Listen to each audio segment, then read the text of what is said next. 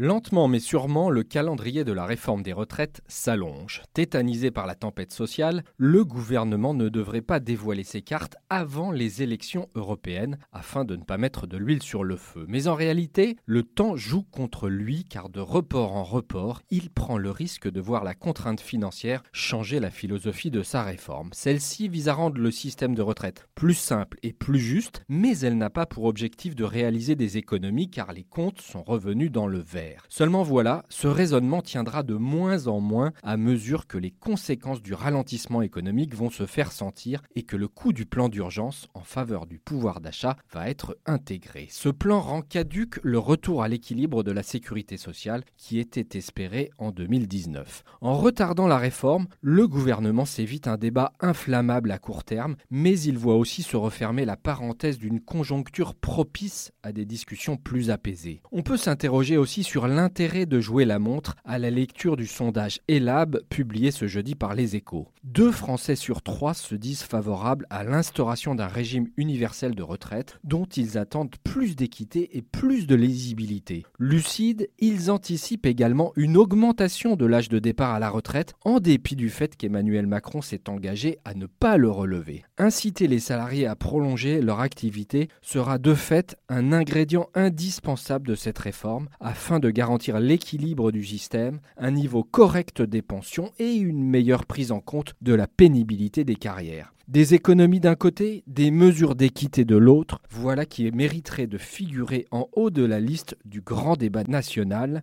qui doit s'ouvrir ce mardi.